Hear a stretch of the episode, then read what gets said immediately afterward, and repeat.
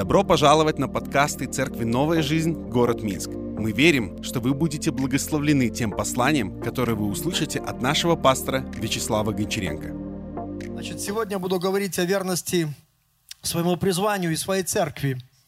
Вот, и прочтем из uh, Деяния 5.42. Там написано «И всякий день». Скажите вслух «всякий день». Видите, как интересно. Всякий день написано в храме и по домам не переставали, скажите, не переставали. Учите благовествовать об Иисусе Христе. Когда вы читаете Деяния святых апостолов, вы можете увидеть образ первой церкви Христовой на заре христианства. Какая она, знаете, была красивая. Посреди всего того язычества, греха, разврата, различных философий. Знаете, Иисус создал церковь свою, и врата ада, Он сказал, не одолеют ее. И вот посмотрите, мы видим образ этой церкви. Они были полны веры. Я вижу, как они были полны Святого Духа, чтобы служить Богу и выполнить великое поручение Иисуса Христа. И я вижу также, что их духовная жизнь, она не прекращалась. И я скажу вам сегодня, что наша духовная жизнь, она не должна прекратиться. Не должна. В нашей духовной жизни не должны быть выходных. Не должно быть каких-то уикендов, никаких отпусков, никаких. Она никогда, на секунду даже не должна прекратиться наша духовная жизнь. Мы не должны прекратить практиковать духовную жизнь, как делали первые христиане. Мы должны прекратить ее, чтобы не вернуться к той духовной смерти, из которой вышли, из которой Господь нас вывел. И знаете, как сегодня мы проводим параллели, как не, нельзя прекращать есть, пить, дышать этим воздухом и другие процессы останавливать, чтобы не умереть. Так нельзя прекращать практиковать молитву, слово, благовестие. Нельзя прекращать общение друг с другом, общение с Богом, поклонение. Нельзя прекращать церковь. Нельзя прекращать, прекращать служение, добрые дела. Ни, и из, из того, что дает нам эту духовную жизнь наши взаимоотношения с Богом. Потому что это говорит, что они у нас есть. Это говорит о нашей вере. Поэтому они не переставали. И сегодня это послание о том, они не переставали. А может быть, знаешь, ты перестал. И послание о том, чтобы ты снова начинал это делать. Как просто. Видишь, они не переставали. Может быть, ты начинал когда-то. И двигался, двигался, двигался. Потом раз ты перестал – и вот послание для тебя. Начинай. И когда ты начнешь, не переставай дальше. Надо идти до конца, нужно идти вперед. Написано каждый день, всякий день, в храме по домам. У нас отняли храм. И мы пока на улице. Я хочу сказать, что мы пока что на улице. Слава Богу за свежий воздух. Столько людей в храмах сегодня дышат не свежим воздухом, а вот вы на свежем воздухе. Аллилуйя. Знаете, сколько верующих в этих храмах сидят и спят. Они даже сами не поняли, чуда, чего туда пришли. А ты не можешь заснуть сегодня. Амен. Да стоишь ты или сидишь, то смотри, какая благодать. Давайте искать позитив во всем. Ищи позитив. Да. И знаете, мы не прекращаем служение. Видите, уже полтора года прошло больше, но мы не прекращаем, мы показываем веру. Может быть, Бог нас призвал сегодня, чтобы показать веру многим людям. Что есть вера? Вера, которая не зависит от обстоятельств, погоды. Здание есть оно или нету, какая разница? Знаете, есть храм Духа Святого. Амен. Некоторые говорят, Бастер, может быть, вы делаете что-то не то, какие-то проблемы, может быть, вообще какие-то вы не такие, где, где вы там где-то ошиблись. Я хочу задать такой людям вопрос. А что вы ответите на это, что радость Духа Святого кипит внутри меня? Бог отступил от меня. Если радость Духа Святого кипит ну, внутри меня, это Бог со мной. И Бог с каждым из вас. И Бог даже не в храме или вне храма, Он внутри тебя живет. Но когда мы вместе собираемся, вы знаете, церковь это вообще эклесия, это не здание, это собрание святых людей – отделенного сообщества Господня, чтобы поклоняться Ему. И чтобы ходатайствовать за эту землю, чтобы она изменилась. и донести Евангелие для каждого человека. Поэтому, видите, пока что мы здесь.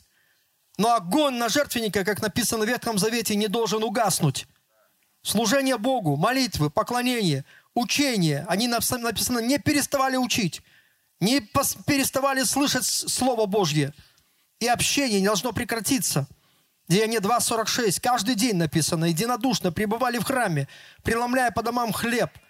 Наши домашние группы принимали пищу в веселье и простоте сердца, хваля Бога, находясь в любви у всего народа. Господь же ежедневно пригала, прилагал спасаемых к церкви. Я хочу сказать, друзья мои, что роль церкви, кто бы ее ни унижал, она настолько вела, велика в этом мире, что написано в Писании, мы видим, что по молитве церкви Бог исцелит землю и благословит города, благословит страны. Поэтому думайте о себе таким образом, как Бог дум, думает о вас. Знаете, в этом мире много чего меняется, обстоятельства меняются, э, политический строй меняется, экономики мира меняются, погода меняется. Вообще написано, мир проходит и похоти его. 1 Иоанна 2,17. А исполняющий волю Божью пребывает вовек. Да, все поменяется. И знаете, сегодня то, что мы здесь на, на, на, находимся, завтра может все поменяться. Мы можем оказаться в другом месте – но мир проходит и похоть его, а исполняющий волю Божью пребывает вовек. Мы должны понять, что мы здесь, чтобы исполнить волю Божью, чтобы исполнить призвание, которое Господь нам дал. И твоя духовная жизнь не должна прекратиться, но она должна стать сильнее. Она не должна прекратиться от обстоятельств, каких-то ветров, которые дуют, каких-то сомнений. Она, наоборот, должна усилиться и возрасти. Поэтому они не переставали. Поэтому если ты, например, когда-то благовествовал, а потом ты перестал, начинай снова и не переставай. Если когда-то ты молился, а потом ты перестал, что нужно сделать? Начинай снова и не переставай. Если ты, может быть, лидер, вел домашнюю группу, потом ты перестал. Знаешь, бывает так в жизни, перестал. Нужно снова вести ее и не переставать. Если ты муж любил свою жену, потом перестал, что нужно делать? Начинай снова ее любить. И больше не переставай. Амен. Да. Если ты имел веру и огонь в своем сердце в самом начале, а потом перестал, что нужно теперь? Вернись к тому, чтобы снова его иметь. И затем не упускай, не переставай. Ты был огненным, молился, потом перестал. Начинай снова и не переставай. Амен. Делал добрые дела, потом перестал.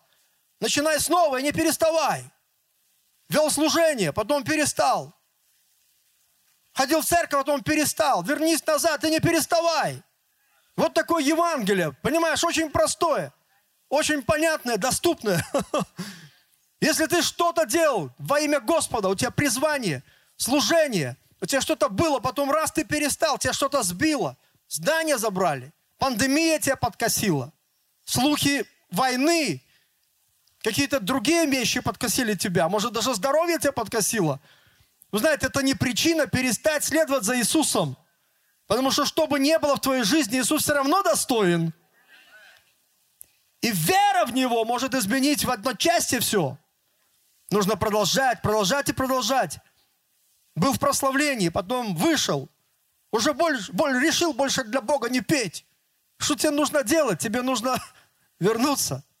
Снова играть для Господа. Амен. Посвятить Богу свои дары, таланты, способности. Жертву потом перестал. Продолжай и не переставай. И скажу вам, друзья мои, служение Богу не должно стать историей для тебя. Это не должно остаться в прошлом, потому что у некоторых только воспоминания. О, как я горел! О, как я служил! О, как я был, знаешь, таким вот помазанным. Как Бог действовал через меня, исцелял больных. Я скажу, что служение Богу не должно стать историей для тебя. Это не должно остаться в прошлом. Ты должен не только продолжать, но и усилиться в этом. Ты должен развиваться, расти. Поэтому не переставай. Особенно, когда, если Бог призывает тебя – я знаю, что никто из вас не начал бы ничего в своей жизни, если бы Бог не призвал вас к этому. Поэтому если ты перестал, то, что ты перестал, говорит о том, что вера твоя терпит кризис. То, что ты перестал, говорит о том, что ты усомнился. Вы помните, как Петр хорошо шел по воде? Ох, так он бодренько вышел из лодки. Как он шел, знаешь, все так смотрели на него. Фома, наверное, через пальцы так думал, все, что сейчас будет. И знаете, он так шел бодренько, все, дам, все, привет, я пошел, пока. Идешь и навстречу Иисусу, идет по воде. А потом, знаете, что произошло? Потом перестал. А почему ты перестал идти дальше? Потому что видите, что случилось? Сомнения остановили его. А сомнения останавливают нас. Иисус сказал ему, зачем ты усомнился? Ты хорошо шел. Одна история в Ветхом Завете очень яркая, как многие люди могут остановиться через какое-то сомнение. Мы читаем 4 книги Царств, 13 главу, 14 стих. Смотрите, как она интересно начинается. Елисей заболел болезнью, от которой потом и умер. Вот интересно, Елисей, вы когда-нибудь читали про пророка Елисея? Да? И пророк Елисей был мощным пророком. Он сделал два раза больше чудес, чем его учитель Илия. Вы помните, какие чудеса он творил, этот великий Божий человек? Какое помазание, какой дух Божий был на нем. Как знаете, он просто бросил щепку, и топор всплыл потерянный, утонувший топор. Вы можете представить, да? Говорит, как ты там плаваешь? Говорит, топориком. Все понимают, что топориком это идешь прямо на, на дно. Он бросил щепку, топор всплыл, понимаешь? Был такой человек, Елисей, мощный пророк. Но смотрите, что на нем сказано, что Елисей заболел болезнью, от которой потом и умер. И знаете, когда люди некоторые видят человека, у которого что-то не в порядке – что-то не то в жизни происходит. Может быть, он заболел, может быть, что-то еще происходит. Они делают выводы, они говорят, о, все, что-то, у них какие-то отношения с Богом не, не те. Некоторые даже люди меня здесь встречают и говорят, пастор, что с нами не так? Знаете, я хочу спросить, вот интересно, что с Елисеем было не так, а? Знаете, я хочу сказать, друзья мои, научитесь отделять духовную жизнь от обыкновенной плоти как, о которой написано, что плоть немощна, дух бодр, плоть немощна. И вот этот человек, который на одре болезни находится, великий помазанник, от этой болезни он потом и умер. Приходит к нему царь Иас, царь израильский, и написано, он плакал и говорил, отец мой, колесница Израиля и конница его, потому что, знаете, благодаря Елисею многие вражеские войска были остановлены. Бог такие чудеса творил, что его назвал царь, колесница Израиля, конница его. Ты вообще наша, ты вообще наш вообще министр обороны. И он плакал. Почему? Потому что враги окружили его. И теперь он видит, что этот колесница Израиля, и этот э, человек, который защищал его, он умирает. Он плакал на нем. Отец мой, отец, типа, что мне делать? Враги меня окружили. Что мне делать теперь, когда тебя не станет? И вот представьте, этот человек, умирающий с их болезни. Я говорю, плоть есть плоть. Но смотрите, какой дух у него, а? И он говорит, остановись, возьми луки стрелы, стреляй, стреляй туда на восток.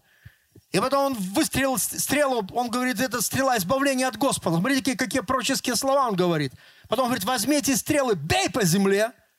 И тот, знаете, в немощи своей схватил вот и зря начал бить. Раз, два, три. И остановился.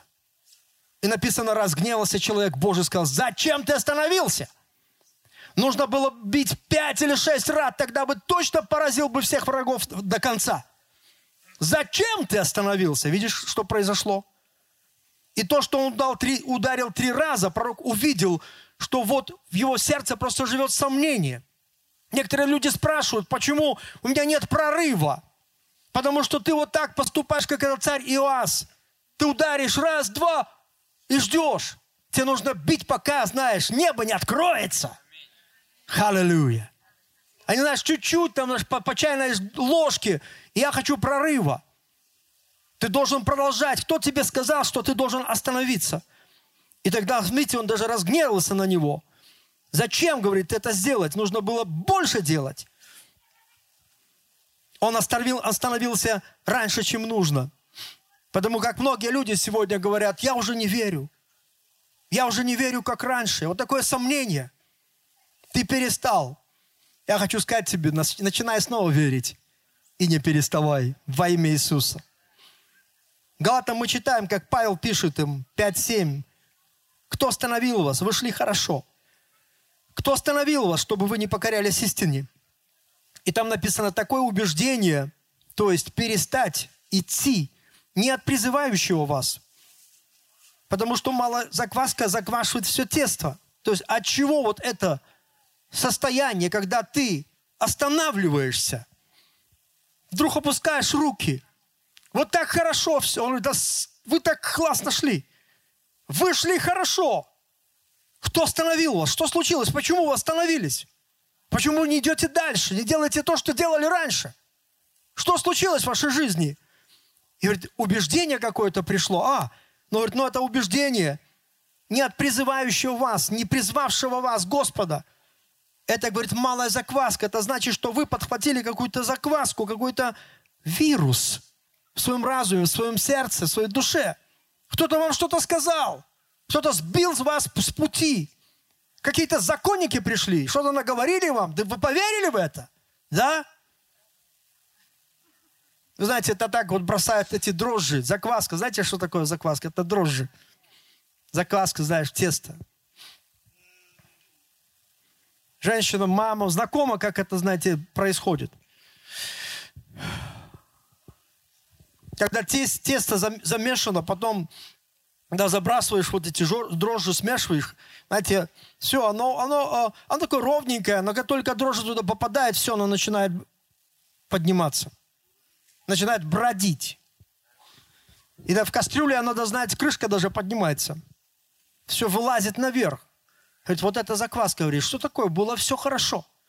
Вы так ровно шли, все было хорошо. Что такое случилось? Малая закваска. Кто-то бросил. Пришел какой-то умник, наговорил тебе что-то. Да? Наговорил, да, ты уши развесил. И ты слушал и слушал его, и потом знаешь, потом знаешь, что это сердце бродит. О, точно, точно. Да. И знаешь что, если это, если это то, что он тебе сказал, это, это является хорошей вещью, то ты бы продолжал дальше, а ты остановился. И то, что ты остановился, показывает, что это закваска. Ты перестал делать то, что раньше делал, и то, что так радовало твоего сердца. Видите, что происходит? Поэтому многие жизни бродят под закваской сомнений. И вы помните, как Бог спрашивает, Адам, где ты? Знаете, Адам так хорошо начинал. И Бог спрашивает в один момент, Адам, где ты? А, а он отвечает, я здесь под кустом с Евой. А что там делаешь? а я стал голый, спрятался. Я вдруг обнаружил, что я наг, и потому я спрятался, нужно спрятаться. И Бог, знаете, что ему сказал? Кто сказал тебе, что ты наг? Кто сказал тебе, что ты наг? Чтобы вести себя по-другому. Не сотворил ли я тебя, ты образ мой и подобие мое? Кто тебе сказал? И знаешь, вот когда ты развесишь уши, и сатана тебе что-то шепчет, и он шепчет тебе через других людей, сбивает твое, твое настроение, твою уверенность в Боге, в праведности. Он сбивает, Господь, то, что ты делаешь сейчас, твое служение. Когда приходит сомнение, о, кому-то надо, какие-то философии приходят. Тогда приходит Бог и говорит, кто тебе сказал, что ты наг? Почему ты вдруг начал так чувствовать себя? Не поговорил ли ты с дьяволом? Потому кто сказал тебе, что ты должен перестать идти за Иисусом? Кто сказал тебе, что ты должен перестать служить Богу? Кто сказал тебе, что ты должен перестать поклоняться Ему, служить Ему, любить Его? Бросить домашнюю группу. Кто сказал тебе это сделать? Оставить свое служение, перестать ходить в церковь. Кто сказал тебе больше не благовествовать, потому что это не имеет смысла? А как ты пришел к Господу, разве не через благовестие? И твоя жизнь изменилась. Кто сказал тебе? Видите, насколько важно, кого мы слушаем. Поэтому люди наслушались, потом решают, что у них достаточно. и начинают оглядываться назад.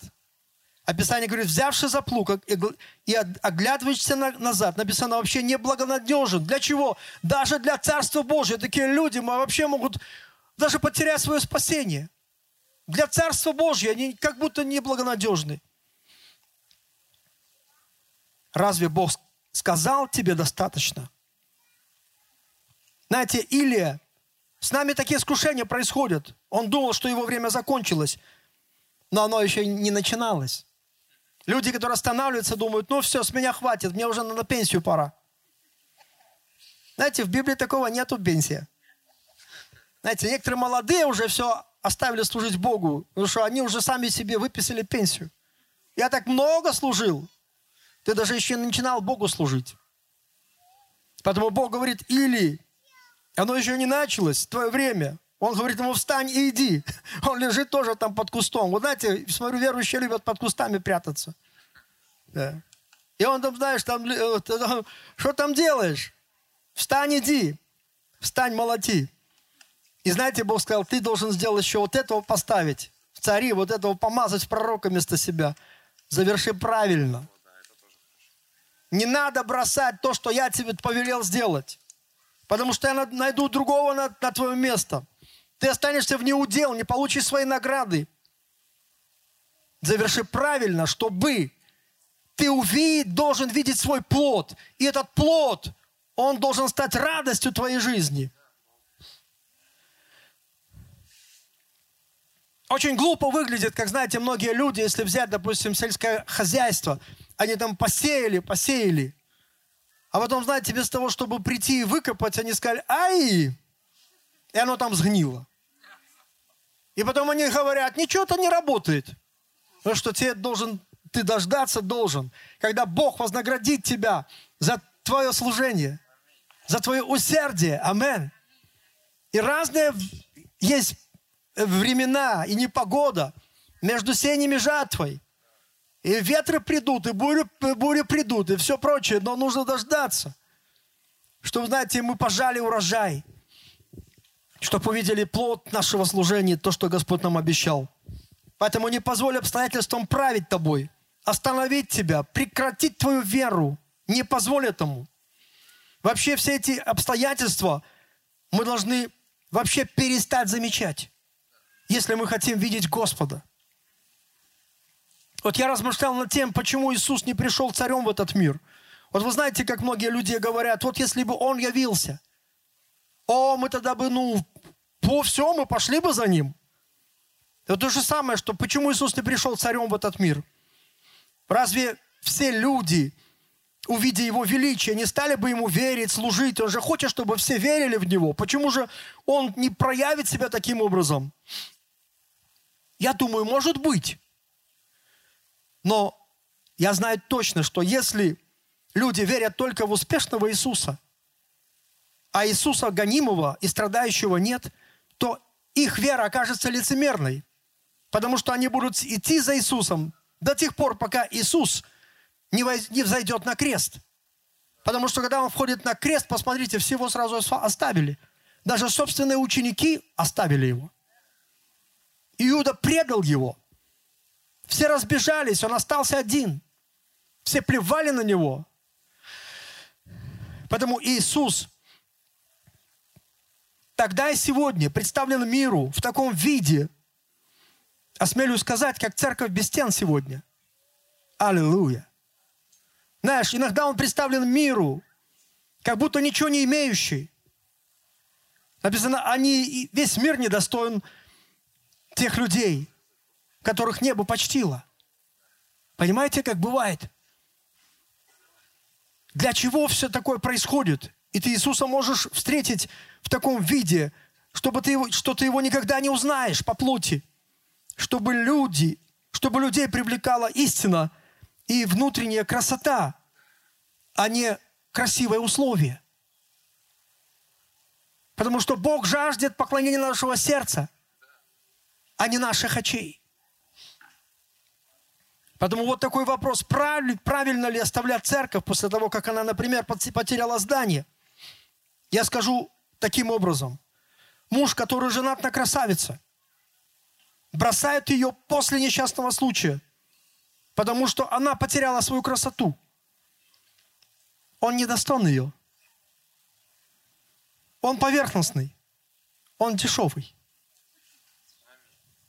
Слышите меня? И мы видим столько историй. Муж, который имеет успешную семью, и потом уходит из семьи после рождения больного ребенка, он не достоин этой семьи. Он лицемер, его любовь, она притворна. Верующий, который разделяет с церковью, со, со, со своей духовной семьей золотые времена, успеха и комфорта, и благословения, потом уходит из церкви. После того, как церковь потеряла здание, этот человек похож на тех двух предыдущих. Никакой разницы. Он получит от церкви всякую заботу от самого духовного рождения. Когда, знаете, лидеры меня, меняют его эти духовные памперсы, когда они заботятся, не спят ночами, когда они выезжают, из, чтобы разоблачить сатану, изгнать бесов, молиться за его болезни, разрешить развязать узлы в голове, заморочки какие-то, освободить его разум словом истины, когда проделана просто колоссальная работа о самого духовного рождения, он получил все, что хотел. А потом он говорит, я ухожу. Есть причина, у меня тут, мне тут некомфортно, у меня тут нету здания. Я пойду туда, где есть здание. Знаете, на кого похож этот человек?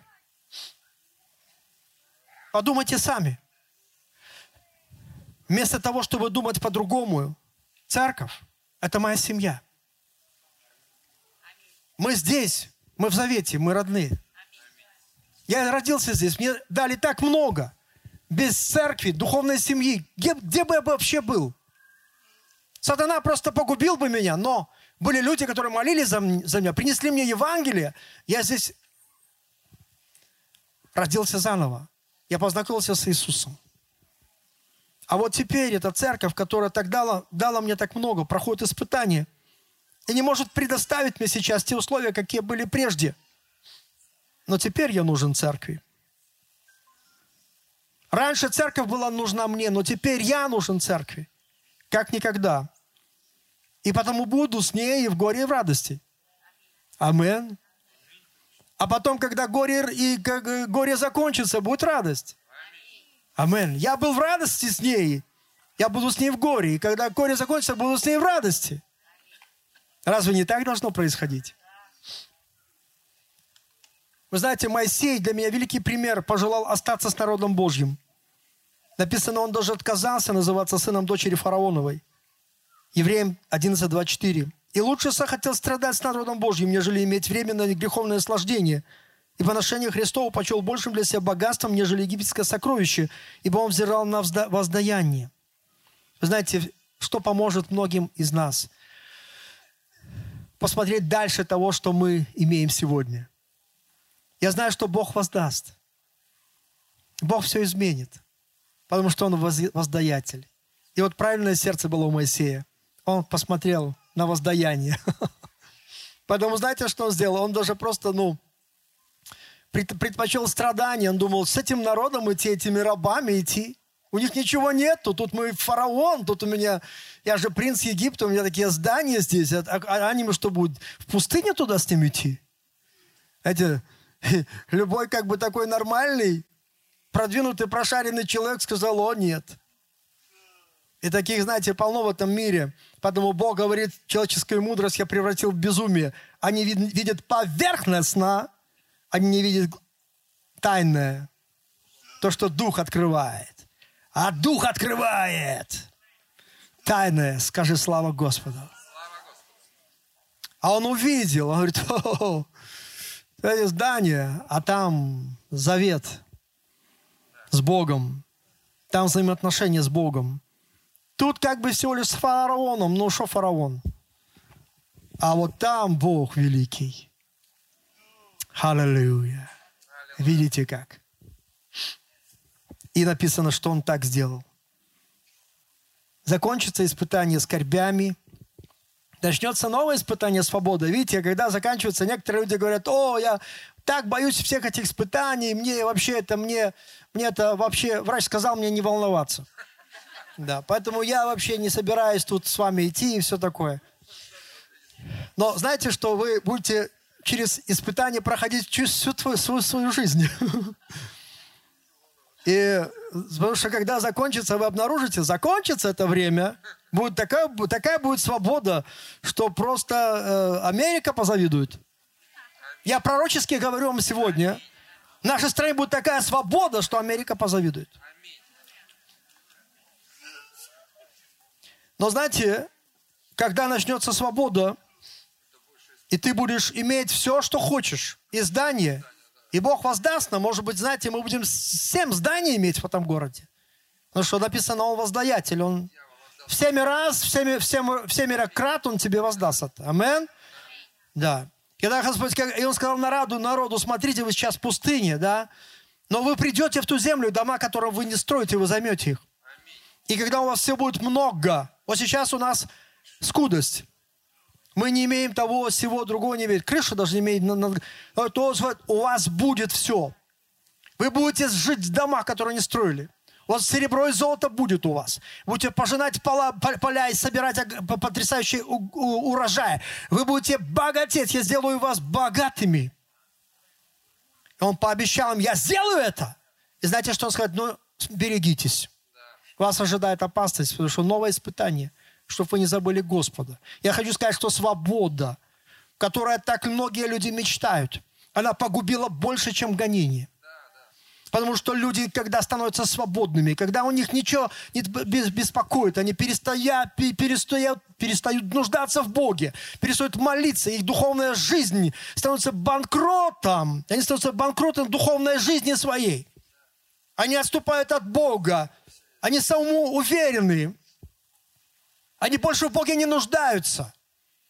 Падают в разные грехи, потом погибают. Поэтому давайте радоваться сегодня, что мы здесь на улице стоим. И это время, чтобы испытать нас так же. Даже если мы проходим свою пустыню, то написано, что Господь испытывает нас, будем ли мы славить в этой пустыне.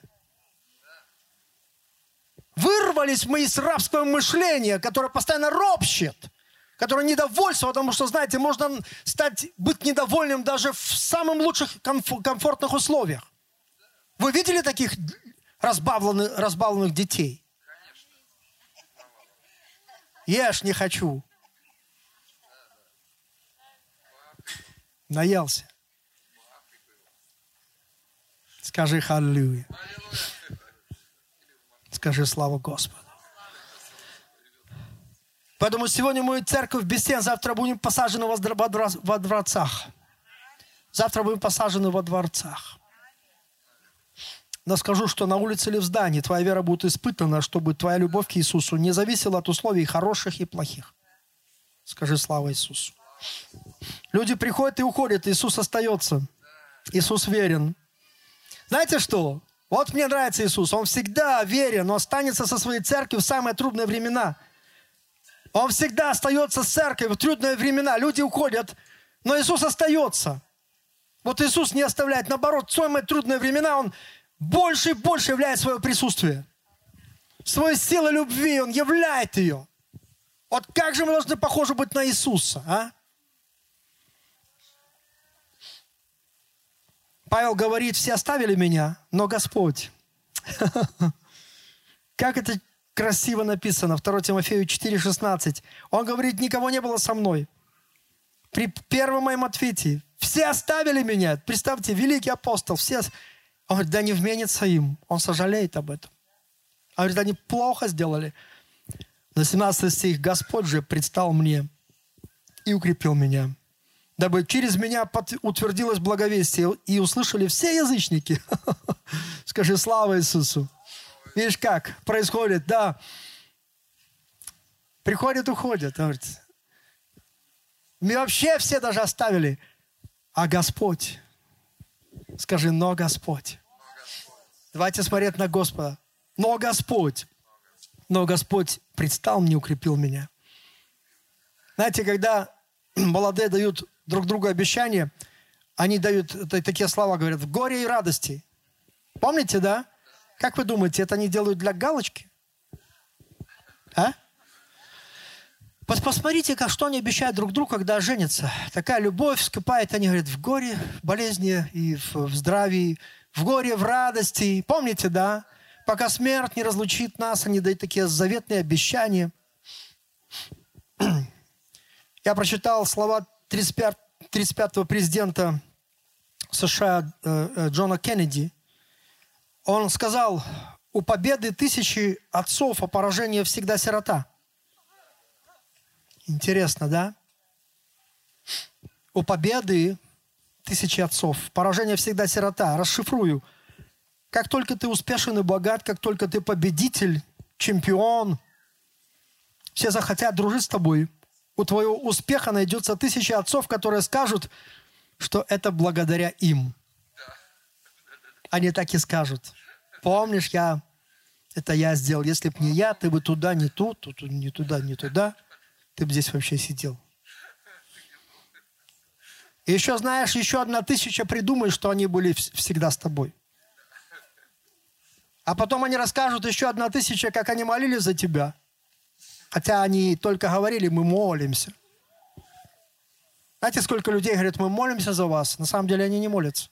Они просто болтуны. У победителя тысячи отцов. Поражение всегда сирота. Но если ты проиграл, потерял, даже те, которые были, оставляют тебя. Потому что не хотят разделять с тобой твои испытания. Они готовы разделять с тобой твои победы и радости, но испытаний нет. Это не для нас. Был такой человек Никола Макиавелли, итальянский мыслитель, философ, писатель, политический деятель. Он еще что, кое-что интересное сказал. Он сказал, у победителя много друзей, и лишь у побежденного они настоящие. У победителя много друзей, но, то, но лишь у побежденного они настоящие. Дорогие друзья, мы живем в мире, мы должны понять это, где предательство стало культурой. Я помню, как кто-то из молодых сестер, или, может, даже мои дочери рассказывали разговор с одноклассницей. И сказали, классно, ты выходишь замуж. Знаете, что она ответила? Да, хихи, я поживу несколько лет, потом разведусь. Смотрите, она даже еще замуж не вышла, а предательский дух уже лезет наружу. С таким предательским духом невозможно ничего построить. Вы знаете, что когда твой друг предатель, ты с ним ничего не сваришь. Есть так много людей, которые не имеют верного духа. Они сразу в кусты. Чуть что, они да, будут с тобой, когда им выгодно, но как только знаешь, что-то не то, все, они сразу исчезнут. Я называю это предательский дух. Я хочу сказать, что церковь должна держаться другой культуры. Бог верен, и мы должны быть верны. Это культура верности во всем, во всем. Наши браки, пока смерть не разлучит нас. Если мы говорим, значит так и должно быть. Наш завет со Христом, там даже не, нельзя сказать, смерть не разлучит нас, потому что смерть не разлучит нас со Христом вообще. Ни жизнь, ни смерть не разлучит нас. Наш завет с церковью, твоей духовной семьей. У нас такая культура, мы не разводимся. Мы не уходим, не оставляем своих, потому что Бог своих не оставляет. И в самые тяжелые времена мы вместе, еще сильнее, еще рядом, еще больше. Дорогие друзья, подходящие и неподходящие условия не должны стать причиной служить Богу, перестать служить Богу. Даже плохого здоровья. Вы знаете, когда однажды смотрел одну передачу про одного человека, я просто стал на колени, плакал, говорю, Господь, мне такое состояние, что я вообще тебя не знаю. История такова, что человек ехал где-то, знаете, в России, в каких-то горах, и там была страшная авария. Его ночью вытащили из машины, умирающего, довезли какой-то какой больнице, в которой не было даже нормальных докторов, там не было крови, чтобы помочь ему. Он, он упал в кому. Потом, когда его уже немножко перевели в чувство, он пришел в себя. Но во время кому он оказался на небе пред Божьим престолом. Господь говорит, посмотри на свой город. И он говорит, я взглянул на свой город. И я, говорит, увидел две толпы. Одна просто широкая толпа, одна шла, говорит, прямо в ад. Из этого города просто шла, опускалась в ад. И видел маленькую толпу, такую, знаете, как ручеек, которая шла на небо. И говорит, я ужаснулся. И Господь сказал, говорит, я тебя возвращаю, оставляю тебе жизни, чтобы ты эту толпу перенаправил из ада в царство мое. Я думаю, вау, какое мощное служи... свидетельство, что Бог ему так реально показал, что происходит, какая реальность в этом мире, как люди, не зная Иисуса, отправляются в ад такими огромными толпами каждый день. Вот почему мы ратуем за служение, ради всех этих людей. Но потом подумал, что дальше он говорит. И потом он начал рассказывать в этом интервью, рассказывать, сколько он перенес операций. И знаете, и врачи не добились того, что, чтобы он стал, восстановился как прежде. И у него там, знаете, и заворот кишок, разные другие операции были в его жизни. И он как бы такой худой-худой, немощный такой. Я говорю, Господь, я вообще не мог понять. Но спустя которое время, какое-то время, я думаю, Господи, Ты возложил на ответственность на этого человека, такого худого, такого, знаешь, немощного, больного, разбитого человека, вот такую ответственность возложил на него. Как вообще ты можешь рассчитывать на него? И только спустя какое-то время я понял, что, знаете, оказывается, нету ни одного оправдания. Даже твое плохое, плохое здоровье – Понимаете, даже потому что если бы было хотя бы одно а, оправдание, значит, есть и другое оправдание. Нет никакого оправдания. Я говорю, Господь, почти мою веру. Вспомни обо мне. То, о чем я не могу сказать людям. Особенно в те тяжелые периоды, когда, знаешь, ты идешь, и ты думаешь, может, ты сейчас вообще упадешь. И думаешь, но если упаду, то на этой сцене. Будет такая история, что упал на сцене и отошел к Господу, аллилуйя. А не где-то, знаешь, в баре в пивном. Слава Иисусу. Нету ни одного оправдания, слышите меня, друзья мои? Нету ни одного оправдания. У тебя есть оправдание? Что ты скажешь Нику Вучичу, у которого ни рук, ни ног нету? Ты знаешь, у него было тоже оправдание. Многие все нашли оправдание. Да, у меня рука болит. Поэтому я не могу служить Господу.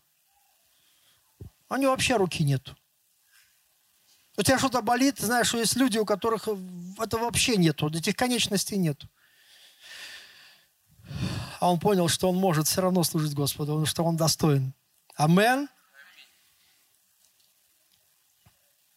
Я подумал, даже просто у тебя останется одна голова, нужно ей славить Бога. Ни почек, ни печень, ничего, просто голова будет, аллилуйя, говорить. Слава Иисусу. Даже если ты знаешь, говорить не можешь, тогда будешь просто бровями прославлять Господа.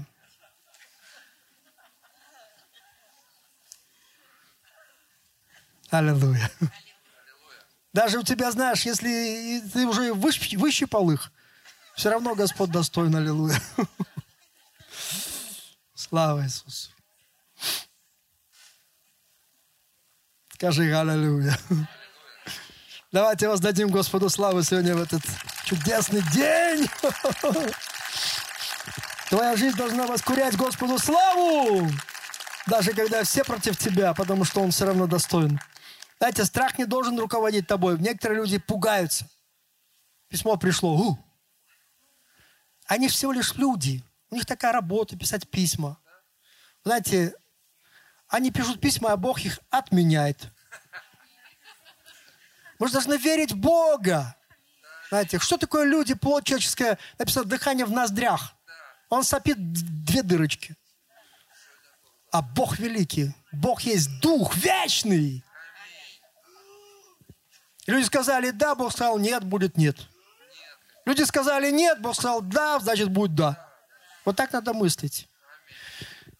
И страх не должен руководить тобой. Вот смотрите, он, ты, допустим, ситуация, наоборот, должен усиливаться. Вот такой урок мы видим от Неемии 6.9. «Ибо все они стращали нас». Помните, как строили стену?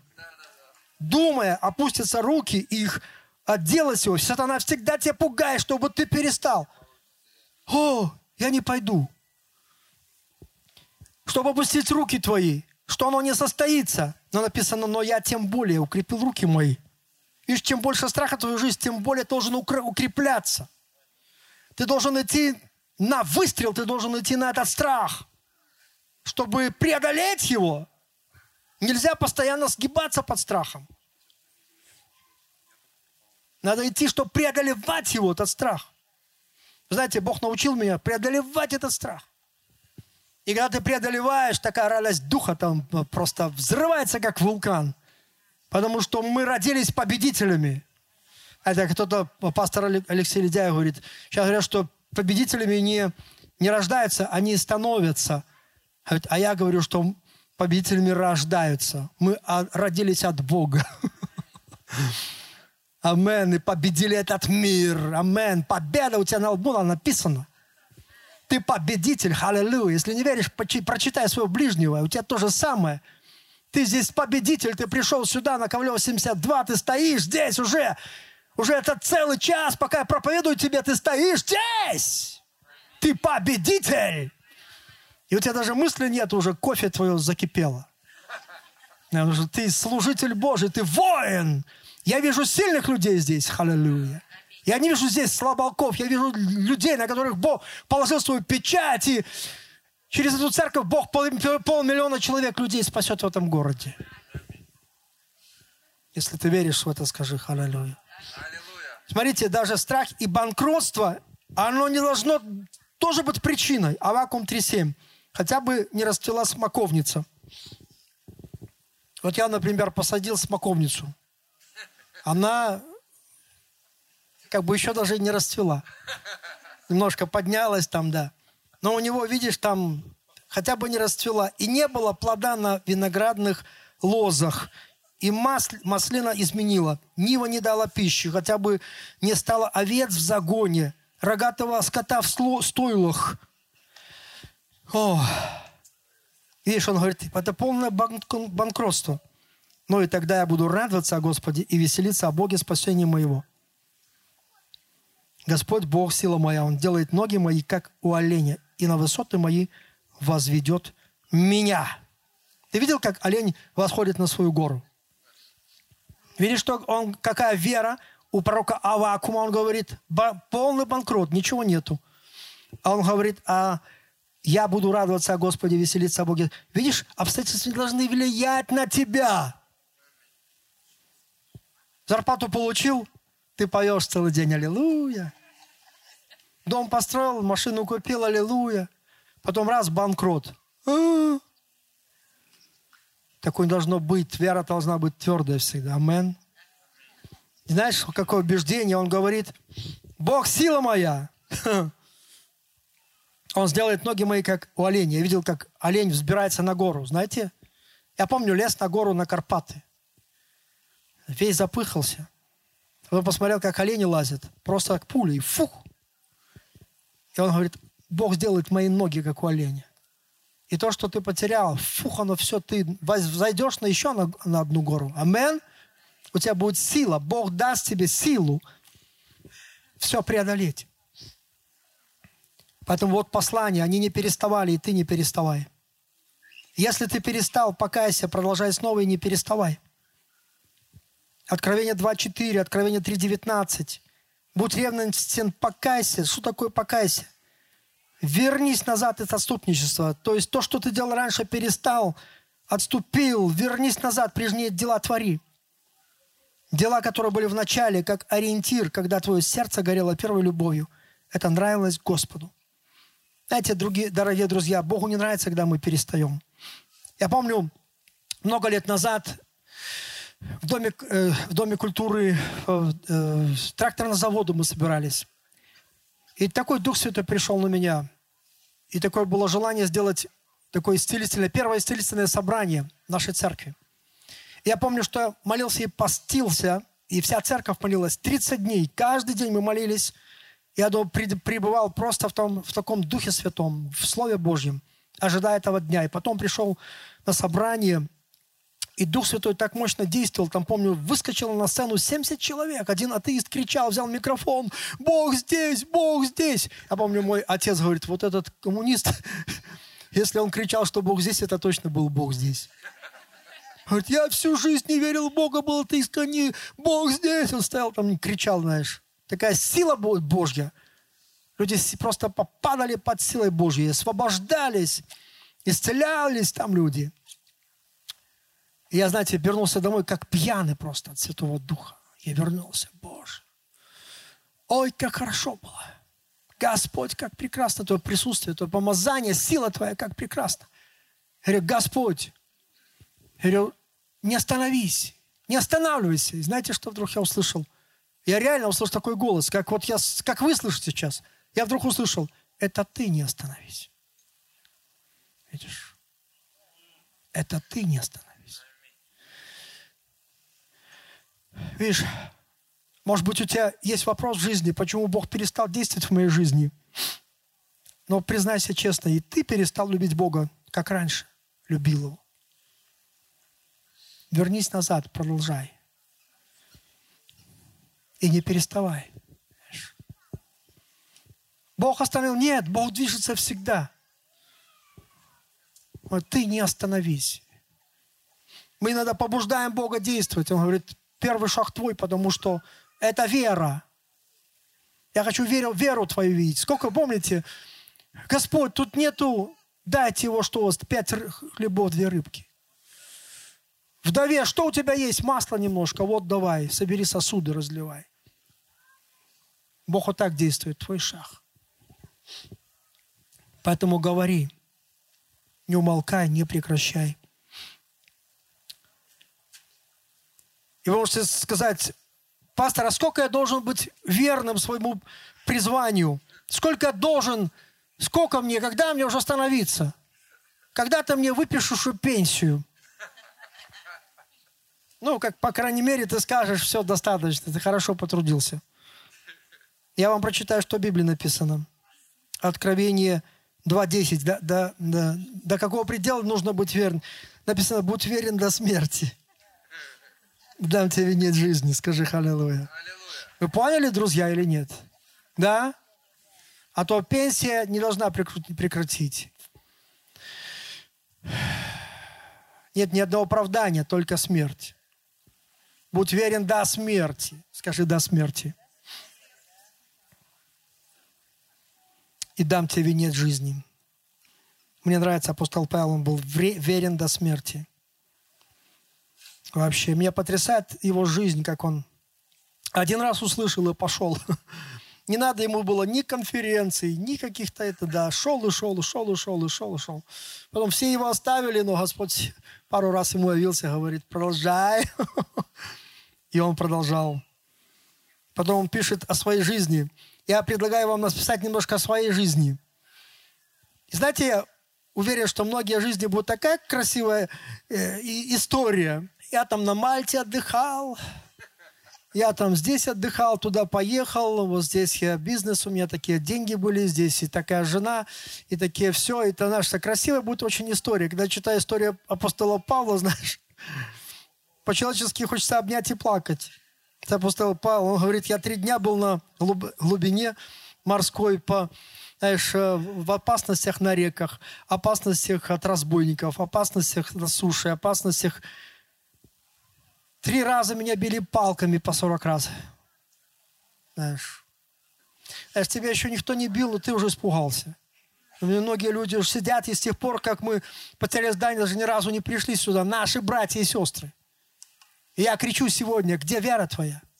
Это такая вера, с которой ты хочешь войти в Царство Небесное. Иисус говорит, недостоин меня вообще. И он пишет, пишет, но его ничего не остановило. Ни трудности, ни радости не должны влиять на тебя, чтобы ты перестал. Поэтому сегодня это послание. Не переставай. Слышишь меня? А если ты перестал, возвращайся и начинай. И не переставай больше. Я чувствую, что это не я говорю, а Дух Божий сегодня это говорит вам сегодня. Давайте мы встанем и поднимем наши руки Господу. Спасибо, что прослушали проповедь этой недели. Больше о нашей церкви вы можете узнать на нашем сайте newlife.by, а также в наших социальных сетях. Благословенной недели!